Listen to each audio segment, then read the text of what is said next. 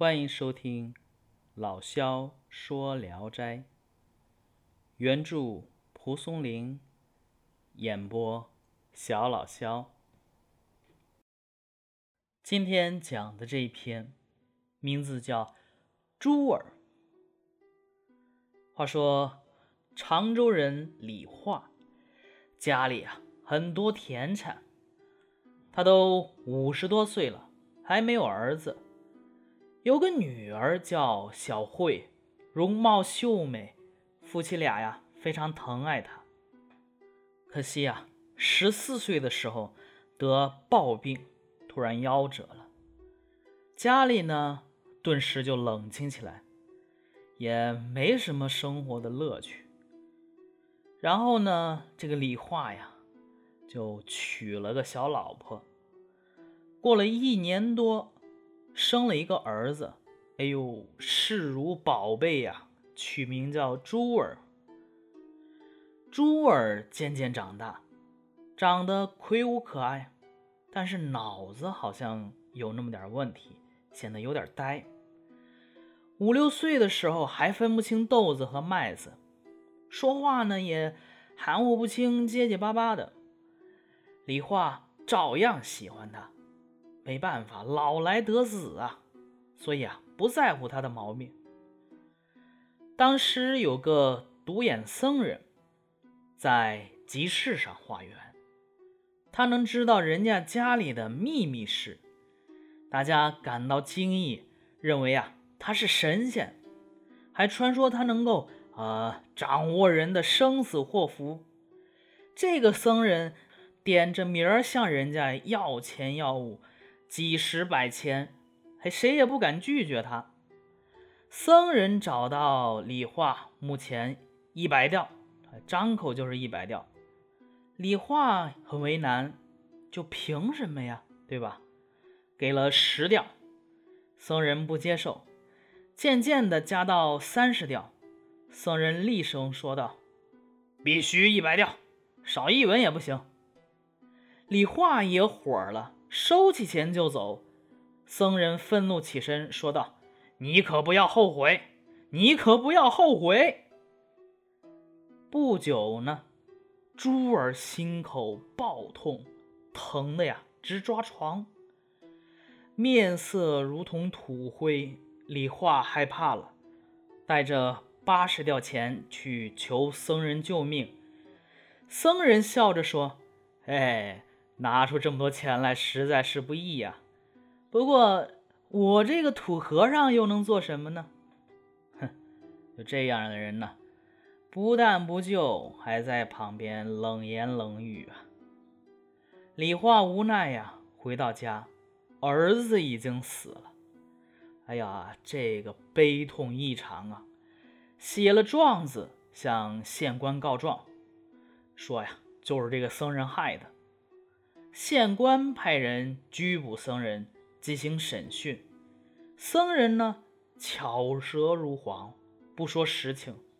县吏拷打僧人，就像敲打在皮鼓上一样。叫人搜身呢，搜出两个木人，一个小棺材，还有五只小旗。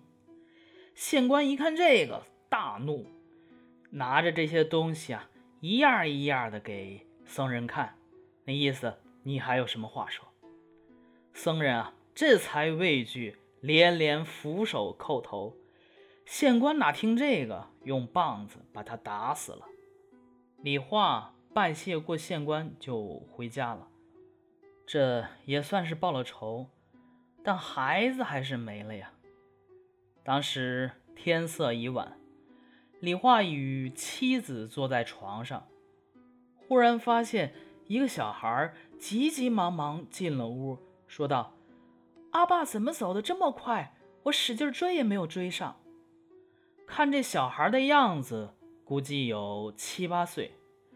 李化吃了一惊，正要盘问他，只见这小孩若隐若现，恍恍惚惚，像烟雾一样。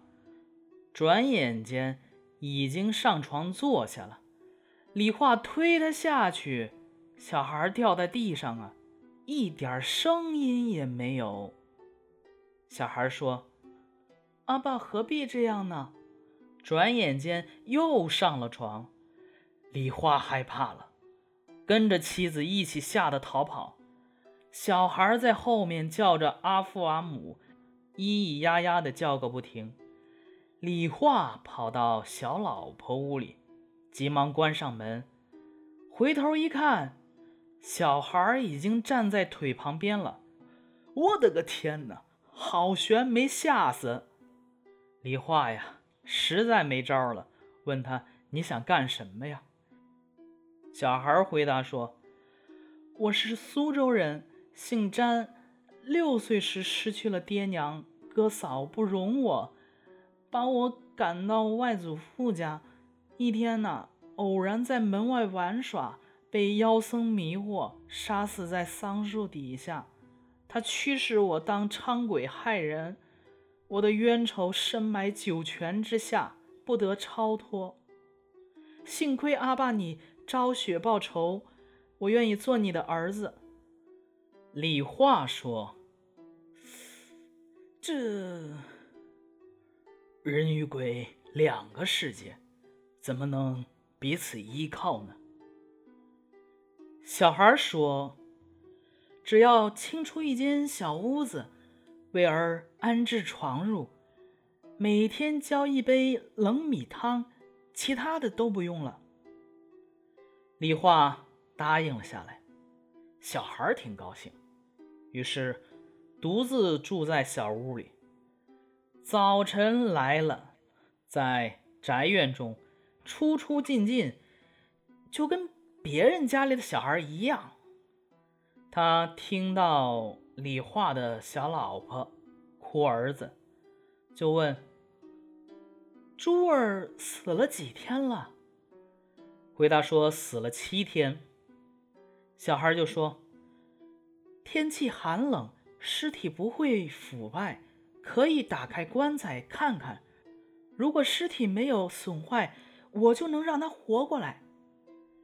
李化很高兴，与小孩一块儿去刨坟，哎，刨自己家的坟。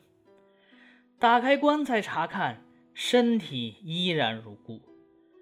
正当悲伤的时候，扭头一看，小孩已然不见了。李化很奇怪。扛着尸体啊，回家了。刚把尸体放到床上，眼睛已经能转了。过了一会儿，要喝热水，喝完就出汗，出完汗就起来了。大伙儿啊，很高兴珠儿死而复活，而珠儿呢，变得聪明灵巧，和以前大不一样。只是夜间僵卧不动。一点气息都没有，大家帮他翻转身体，毫无动静，就跟死了一样。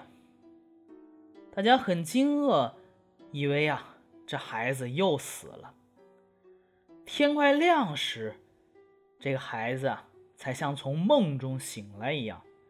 大家走近问他，他说：“从前跟从妖僧时。”有我们两个小孩，一个叫鸽子。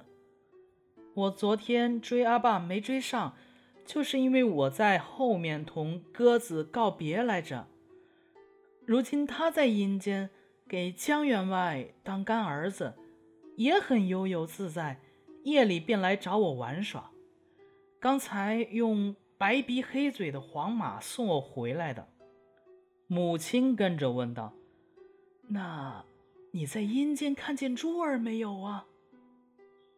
他说：“珠儿已经转生了，他与阿爸没有父子缘分，不过是金陵的严子方借此讨回欠他的千八百钱罢了。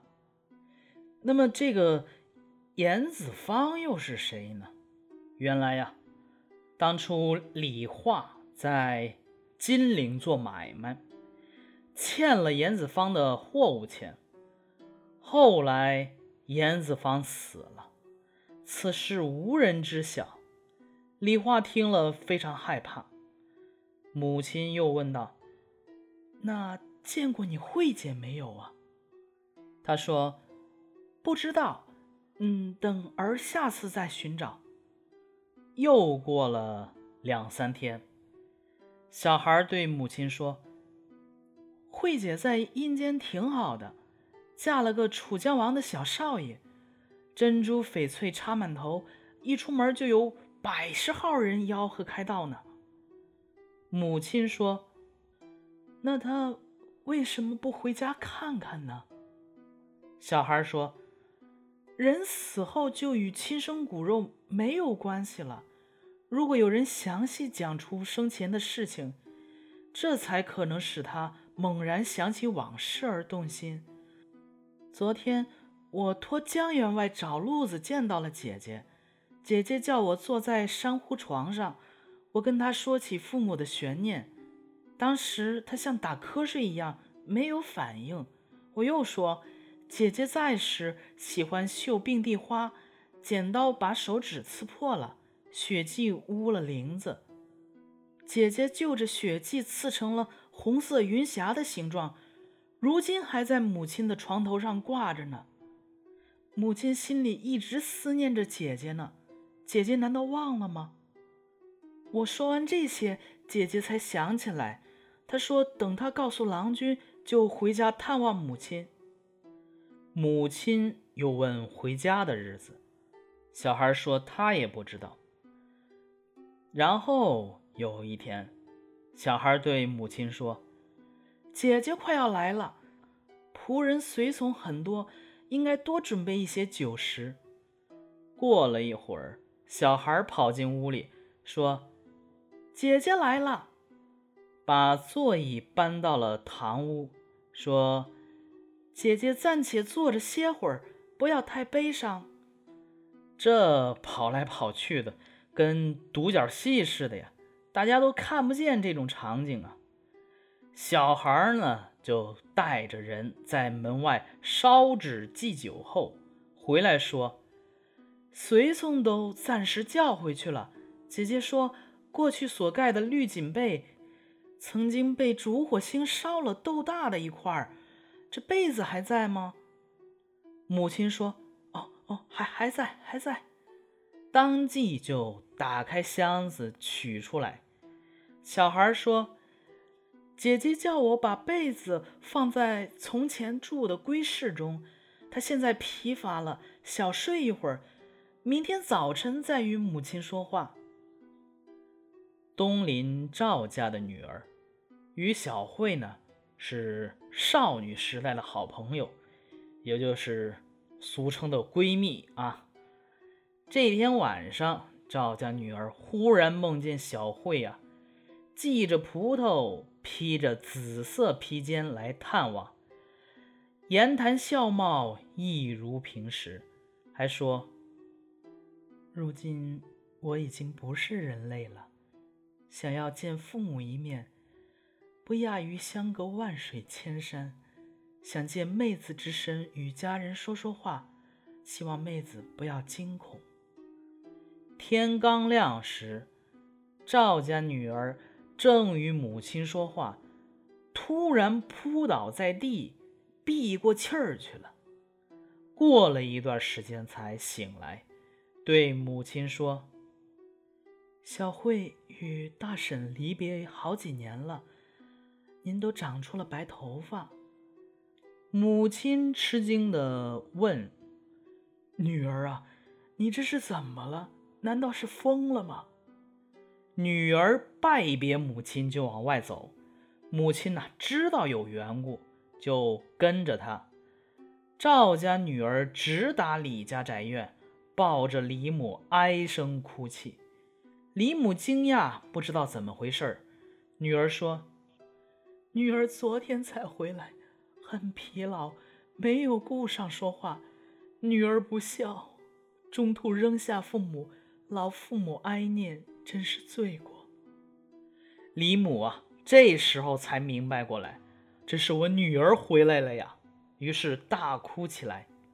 哭过之后，问道：“听说女儿如今成了贵人，母亲甚感安慰呀。”你既然生活在王侯之家，如何想来就来了呢？”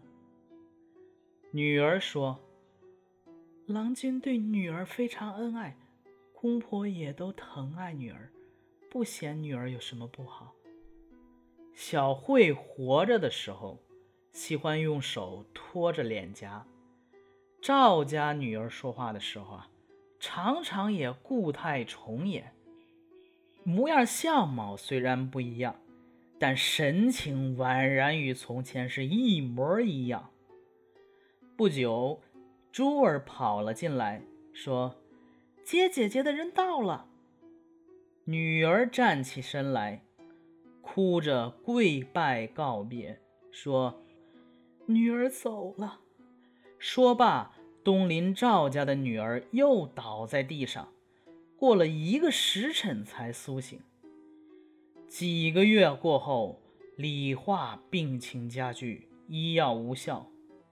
小孩说：“恐怕早晚要死，没法挽救了。”有两个小鬼坐在床头，一个手里拿着铁棍子，一个手上挽着一根长四五尺的麻绳。孩儿白天晚上的哀求他们，他们就是不走。李母哭了，于是准备送老的衣服。到了晚上，小孩快步走进来，说：“闲杂妇女都避一下，姐夫来看父亲了。”过了一会儿，小孩忽然拍掌大笑。母亲问他，他说：“我笑这两个小鬼儿。”听说姐夫来，都藏在床下，像个缩头龟一样。又过了不长时间，小孩望着天空打招呼，问候姐姐的起居，又拍手说道：“两个小鬼儿，我哀求不走，现在才是大快人心。”于是走出门外，又回来说：“姐夫走了，父亲的病应当要好了。”姐夫说。他回去要禀报大王，为父母求百年的寿命呢。一家人都很高兴。到了夜里，李化的病好多了，过了几天便痊愈了。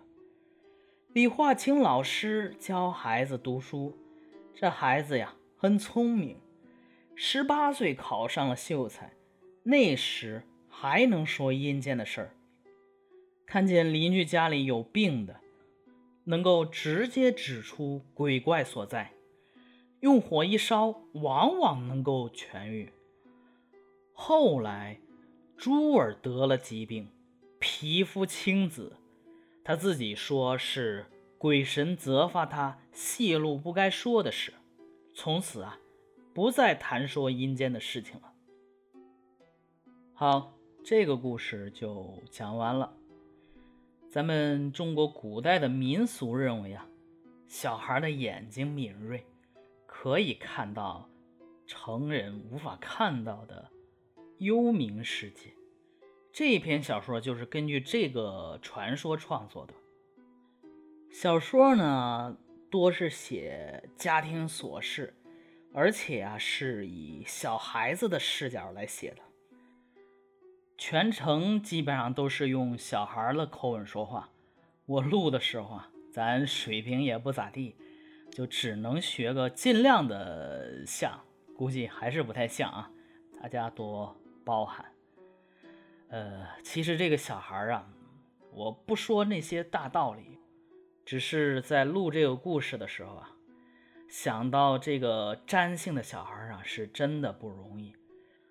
为了有个容身之所呀，千方百计的去讨好这个再生的父母。